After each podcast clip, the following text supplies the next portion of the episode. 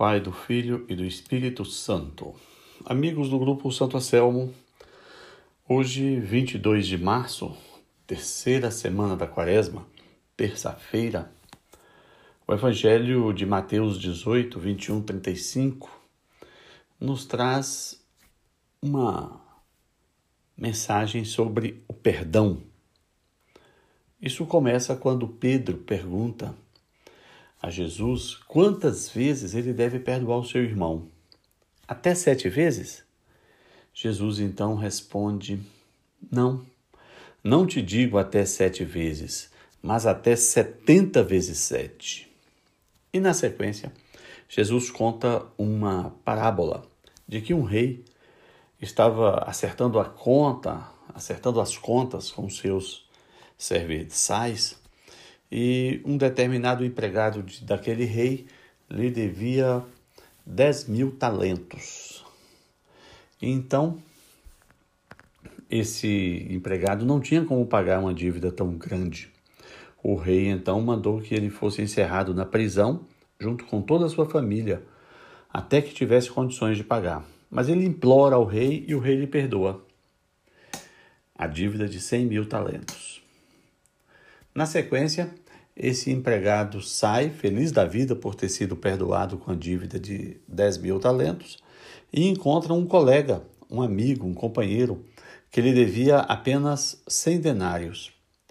Então ele cobra e o amigo diz: Me dê um prazo. Ele vai e pega o amigo pelo pescoço e manda jogarem ele na prisão para que ele possa lhe pagar os 100 denários. Nada obstante, essa força de cobrança, ele mesmo tinha sido perdoado de uma dívida muito maior. Então, Jesus conta que as pessoas viram aquela cena e contaram ao rei. O rei vai então, chama esse servo e fala: Mas eu te perdoei dez mil talentos e você não perdoou cem denários do seu amigo? Aí o rei então revoga o perdão e manda jogar esse camarada na prisão. O que o Senhor quer nos ensinar com isso? O que a igreja nos ensina com isso? Eu fiz umas contas aqui. É, 10 mil talentos de ouro, para você ter uma ideia, o talento era uma medida de massa, né, de peso, equivalente a 56 quilos. Então, 10 mil talentos seria o equivalente a 560 toneladas de ouro. Veja que absurdo. Isso é uma dívida prática. Imagine uma pessoa ter uma dívida de 560 mil quilos de ouro. É uma coisa impossível de se pensar. Né? 560 mil quilos de ouro. Ou seja, não, não tem sentido. É difícil até imaginar em reais, em dólares, o tamanho dessa dívida. No entanto, na parábola, um homem foi perdoado por uma dívida de 560 mil quilos de ouro. E esse mesmo homem não perdoou seu colega que lhe devia cem denários.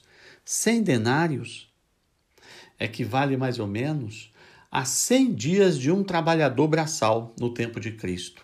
Na verdade, seria pouco mais de três salários mínimos. Então imagine, você é perdoado por uma dívida de 560 mil quilos de ouro e não perdoa quem lhe deve 3 mil reais. Essa comparação absurda que Cristo está fazendo é para mostrar que nós fomos perdoados por todos os nossos pecados. E se andarmos com Cristo, teremos a vida eterna. No entanto, não perdoamos uma ofensa. No entanto, não perdoamos uma pequena injustiça que fazem conosco.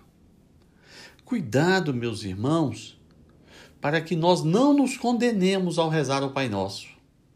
Porque quando rezamos o Pai Nosso, a gente diz: perdoe os nossos pecados assim como nós perdoamos a quem nos tem ofendido. Perdoe as nossas faltas assim como nós perdoamos aqueles que faltam conosco.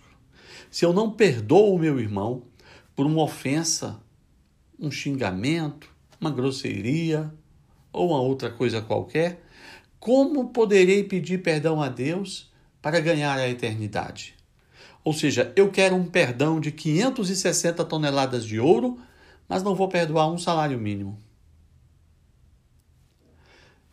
Que Deus nos ajude a sermos mais compassivos, mais amáveis e que perdoemos as pessoas que nos ofendem com o coração puro, para assim podermos pedir perdão a Deus.